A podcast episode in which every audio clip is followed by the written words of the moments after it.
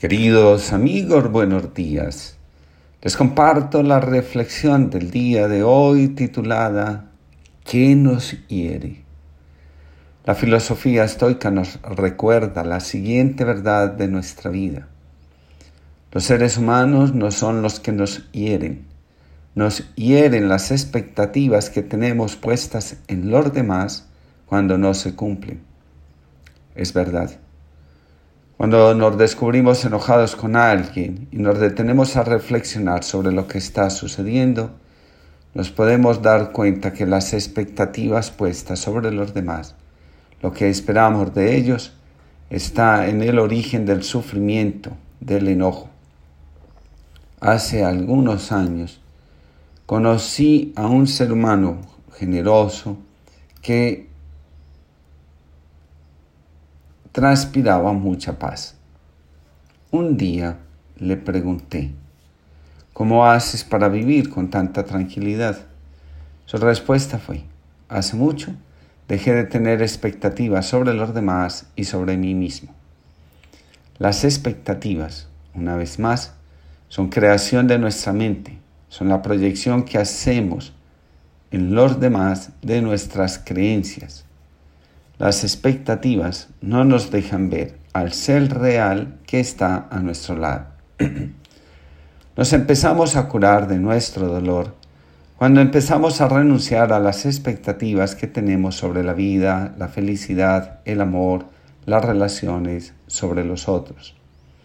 Anthony de Melo, maestro indí de espiritualidad, nos recuerda, el amor perfecto se moldea fuera del miedo.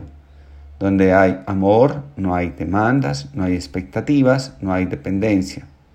Yo no demando que me hagas feliz. Mi felicidad no reside en ti. Si me dejases, no sentiría pena de mí mismo. Disfruto enormemente de tu compañía, pero no me aferro a ella. Otra de sus enseñanzas nos recuerda, no hay un solo momento en tu vida en el que no tengas cuanto necesitas para ser feliz. La razón por la que eres infeliz es porque no dejas de pensar en lo que no tienes, en lugar de pensar más bien en lo que tienes en este momento. Si el dolor nace de ver frustradas nuestras expectativas, la máscara es nuestro afán inconsciente de responder a las expectativas de los demás para no hacerlos sufrir. Podríamos decir que el origen del niño interior herido y de la máscara están en el mismo lugar.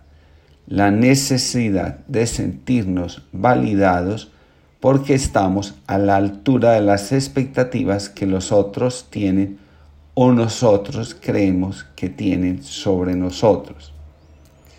También a veces resulta que somos nosotros los que nos imaginamos que si somos de una forma u otra, nos van a querer más o no se van a meter con nosotros, lo que significa no nos harán daño.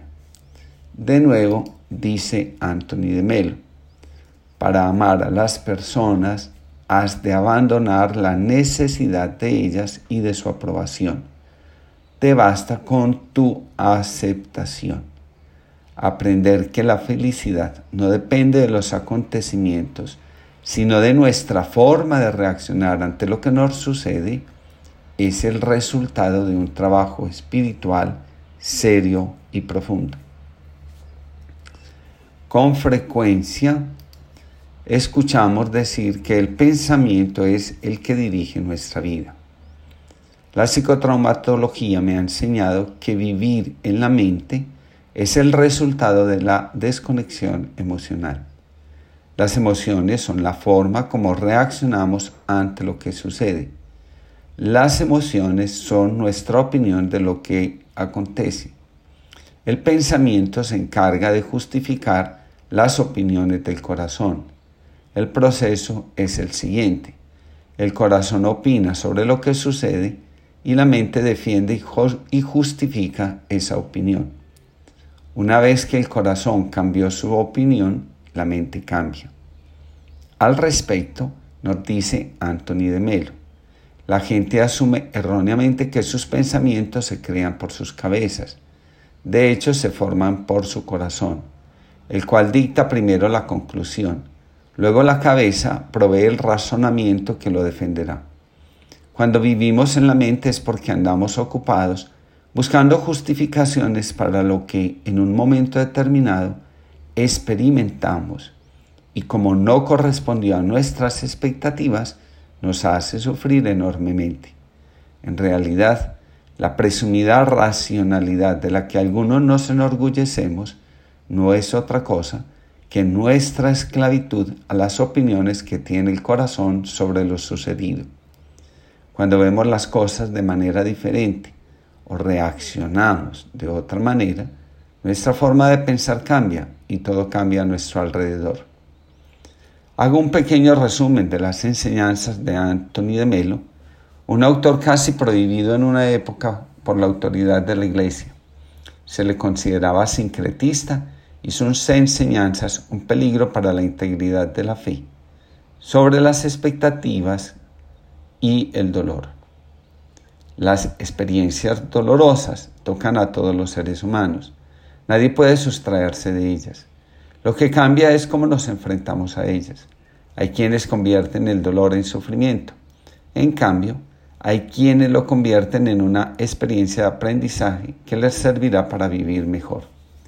La infelicidad es producida porque a un suceso doloroso le agregas pensamientos equivocados. Si pudieras desprenderte de esos pensamientos, el sufrimiento desaparecería. El dolor existe, es real el sufrimiento, en cambio, es obra de tus pensamientos. Si sufres es que estás dormido, porque el sufrimiento es producto de tu sueño. El sufrimiento es un deseo no cumplido, es un desear que las cosas ocurran como tú quieres que ocurran, o que las personas se comporten como tú quisieras, y al no ser así, el deseo choca con la realidad y de esta fricción surge el sufrimiento. Seguramente, que en nuestro corazón de discípulos están las siguientes preguntas. ¿Cómo se contemplan las emociones? ¿Cómo se acogen? ¿Cómo se evita que nos incomoden? ¿Cómo las transformamos para que en lugar de debilidad nos den fuerza? Una enseñanza antigua nos dice, para un ser espiritual es magnífico estar tranquilo. Cuando uno se propone estar tranquilo, de inmediato llega el malo y fatiga el alma con el hastío, la mezquindad y todo tipo de pensamientos. A veces, la molestia del malo alcanza tal intensidad que el cuerpo se fatiga, se enferma, nos entra flojera en las rodillas y en todo el cuerpo. El malo debilita el alma y el cuerpo. Si estamos enfermos, nuestro corazón no puede centrarse en Dios.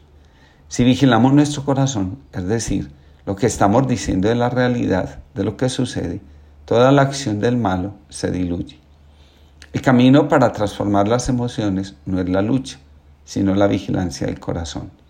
Cuando estamos atentos a nuestras emociones, la mente pierde el poder de gobernarnos.